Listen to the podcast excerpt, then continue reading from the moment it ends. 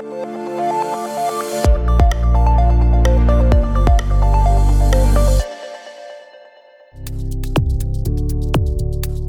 technologie au service de la santé, c'est aussi la robotique. Et oui, la robotique pourra un jour redonner la marche à ceux qui en sont privés. En tout cas, c'est le pari de l'entreprise française Vandercraft, qui travaille depuis plusieurs années maintenant sur des exosquelettes robotiques. Un premier modèle d'exosquelette destiné à la rééducation euh, est déjà commercialisé dans le monde entier et un deuxième modèle qui devrait pouvoir être utilisé euh, par des personnes tétraplégiques et autres sans assistance médicale euh, est en préparation. Et je suis heureux de recevoir dans Monde Numérique pour en parler l'un des cofondateurs de Vandercraft, Jean-Louis Constanza. Bonjour Jean-Louis Constanza. Bonjour Jérôme. Vous êtes cofondateur de Vandercraft, une société basée à Paris euh, qui fabrique des robots pour redonner la marche aux personnes à mobilité réduite. Vous faites désormais partie vraiment des, pépites françaises. Hein. Vous êtes dans le, classement des 120 startups françaises à, suivre, le FT 120. Euh, et alors, cette histoire de d'exosquelette pour les personnes à mobilité réduite, ça part d'une histoire personnelle, Jean-Luc Constanza. Oui, ça part de deux histoires personnelles. En fait, euh, nous nous sommes croisés, Nicolas Simon et moi, en 2012. Moi, je devais répondre à la question de mon fils qu'il m'avait posée euh, un an avant pour me dire euh, Papa, euh, je venais de lui apporter son premier fauteuil roulant parce qu'Oscar a une pathologie, une neuropathie d'origine génétique. Et il m'a dit Papa, c'est super. il avait 5 ans. tu es ingénieur en robotique. Pourquoi tu fais pas un robot pour me faire marcher? Et effectivement, j'ai fait des études de robotique il y a longtemps. La marche humaine, c'est un pour un robot, c'est le saint graal. C'est vraiment un phénomène qui est extrêmement difficile à imiter. En fait, si vous regardez, il y a très peu de robots marcheurs. Euh, c'est tous des prototypes universitaires. Et euh, aujourd'hui, à ma connaissance, il y a un seul robot marcheur humanoïde dans le monde. C'est celui de Wondercraft, qui est un produit commercial et pas un proto. Et euh, mais moi, ça, tout ça, je ne savais pas encore. J'étais euh, j'étais voir ce qui existait dans le monde. Les mmh. exosquelettes, ce sont des très beaux objets, mais qui sont déjà anciens, qui ont 20 ans, qui sont qui fonctionnent avec des béquilles, parce qu'ils peuvent pas s'équilibrer. C'est-à-dire, le problème de la marche, c'est pas de bouger les pieds, c'est de faire qu'on ne tombe pas à aucun moment de la locomotion. C'est une, question d'équilibre. C'est l'équilibre, recréer l'équilibre. L'équilibre instable permanent. L'équilibre instable, en fait, on tombe en avant quand on marche. Et les maths et la physique qui sont mises en jeu sont du plus haut niveau des connaissances actuelles.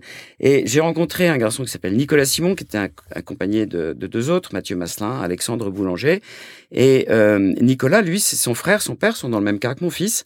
Et depuis qu'il était rentré à Polytechnique, il, il voulait résoudre cette question. Mais il avait développé le concept qui permet de faire marcher un robot dans la rue.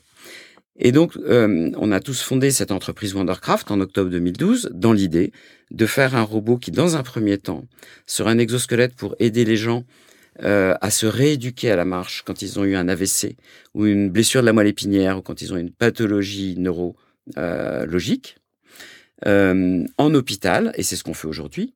Et dans un deuxième temps, à partir de ce savoir-faire qu'on gagne, faire un exosquelette qui permette aux gens de vivre dans leur vie quotidienne avec là aussi deux objectifs, rendre la mobilité, améliorer la mobilité, offrir un choix autre que le mmh. fauteuil roulant, mmh. et euh, se soigner. Parce que quand on est en fauteuil toute la journée, quand on est assis toute la journée, beaucoup de fonctions physiologiques qui se dégradent.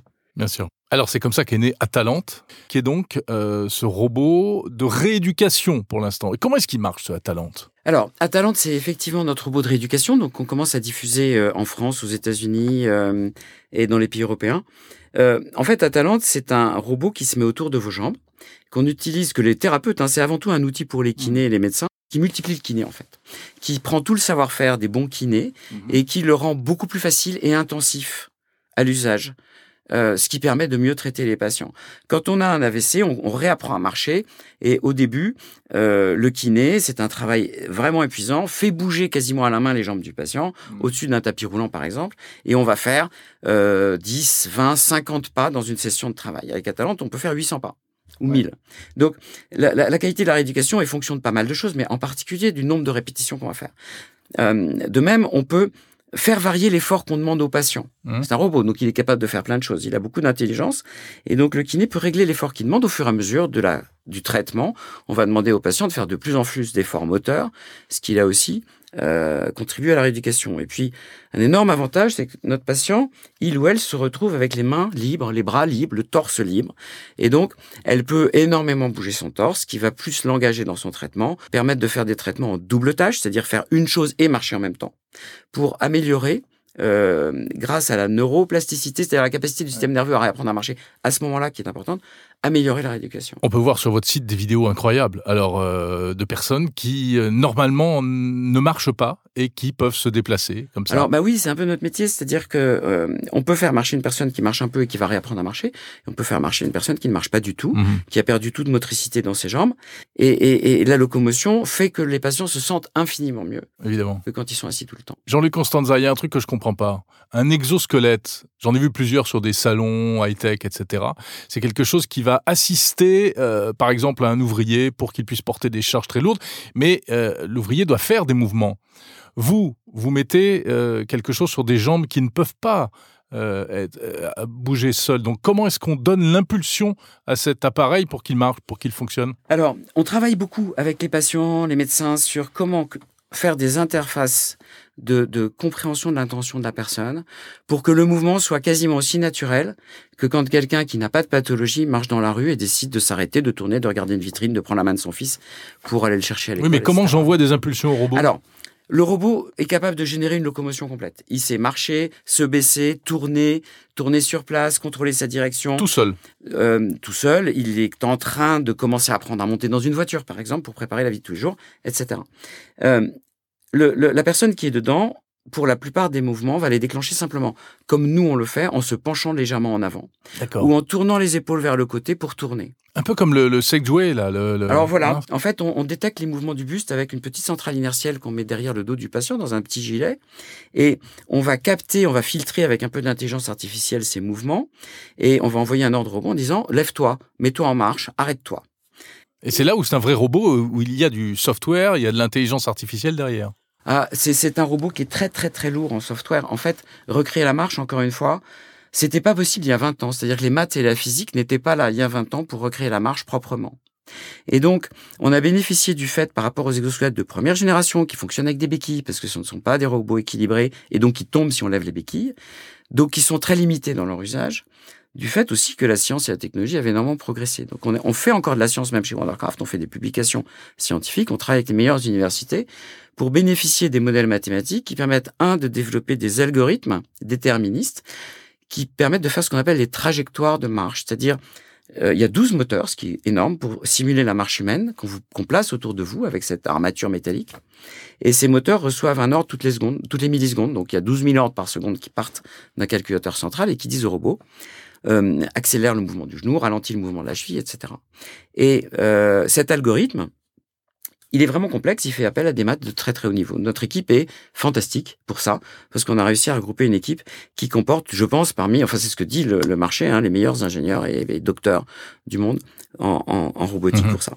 On couple sur cet algorithme déterministe une, des logiciels à apprentissage, donc de ce qu'on appelle l'intelligence artificielle, pour compléter certains mouvements. Par exemple, des mouvements complexes que le robot va devoir apprendre. Si on le pousse, il faut qu'il soit capable de bouger les pieds très très vite pour éviter de tomber. Oui, vous faites comme euh, Boston Dynamics, vous, vous, vous essayez de le. Eh ben, c'est ce qu'on fait de maintenant. bousculer, de vous le. Alors en hôpital, c'est pas, pas utile parce qu'on bouscule pas les gens. Mais quand on sera dans la rue, on va se faire pousser. Il faut être capable de réagir et de ne pas tomber. Euh, et ça, on commence à très bien savoir le faire, même avec notre exosquelette à Talente. Mhm. qui est destiné à la rééducation. Et on produit notre robot euh, dans nos locaux rue de Rivoli, ce qui fait un peu sourire, mais c'est notre première usine. Alors ça, c'est Atalante. Et le futur, c'est un autre robot qui sera euh, plus discret, qui il n'aura pas cette grosse armature dans le dos, etc. Non, effectivement. Bah, imaginez qu'il faut pouvoir s'asseoir dans une voiture. Alors, on vous promet pas euh, la Mini Cooper. Et ça, c'est euh, possible? C'est vraiment vous, vous, bah, êtes sur le chemin pour ça? Donc, c'est un exo personnel. On l'appelle exo personnel. Il aura un nom. il a un nom, mais on le dit pas. et il, est, il, il, a des spécifications très précises. On travaille avec entre 300 et 400 patients euh, de façon extrêmement systématique pour comprendre ce que c'est que le chemin de vie de la personne du moment où il se réveille au moment où elle se couche. Et ça nous permet de construire un ensemble de fonctionnalités minimales pour faire que l'exo va pouvoir vraiment servir du matin au soir. Après, les gens décideront de l'utiliser deux heures par jour, de l'utiliser toute la journée. Mmh. Et, on est très modeste vis-à-vis de ça. C'est elles ou eux qui vont décider. Mais il faut pouvoir faire un certain nombre de choses basiques dans la journée. Évidemment, marcher, se diriger dans la rue, assurer la sécurité en tout moment. Mais il faut pouvoir aussi aller aux toilettes. Il faut pouvoir monter et descendre d'une voiture parce que la mobilité dans un rayon de 200 mètres, c'est sympa. Mais il faut pouvoir bouger dans la ville. Il faut pouvoir aborder des terrains irréguliers parce que les rues sont pas du tout régulières. monter des escaliers Monter des escaliers, monter une marche, descendre. Euh, et donc, on est en train d'apprendre au prototype de l'exosquelette personnel. Et on teste déjà sur Atalante à peu près la, la quasi-totalité de ces mouvements. Après, il faut les rendre fiables et il faudra les faire passer par le biais de la réglementation, donc le marquage C en Europe, la FDA aux États-Unis. C'est pour quand?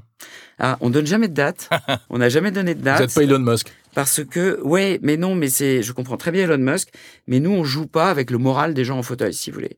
Donc faire des promesses alors qu'on ne sera pas capable de les tenir, on l'a jamais fait, on n'a jamais même publié d'image de l'exosquelette personnel. Euh, on sera capable de donner des dates bientôt, mais c'est dans un petit nombre d'années. C'est notre langue de bois, si vous voulez, pour hmm. dire. Euh, vous ne voulez pas vendre du rêve. Vous ne voulez non, pas vendre non, c'est on peut faire du mal. Euh, vous savez, on a dans nos, on a chez nous des, des, des personnes en fauteuil, on les aime beaucoup, donc on va pas jouer avec ça. Mais c'est assez bientôt. La, la, science est là depuis dix ans. La technologie commence à être là. Si c'est pas nous, ça sera quelqu'un d'autre dans hmm. cinq ans. Mais euh, pour l'instant, on est vraiment très en avance. Et Oscar, il a essayé ce robot? Alors Oscar a essayé, euh, Oscar c'est mon fils, donc il a essayé l'exosquelette, mais on n'avait pas encore de modèle enfant, on n'a toujours pas de modèle enfant, on travaille dessus, donc il a dû attendre d'avoir 16 euh, ans pour monter dedans. Et on a testé avec lui d'ailleurs la commande vocale, parce que Oscar, comme d'autres personnes, a les doigts assez faibles, sa pathologie fait qu'il a des faibles.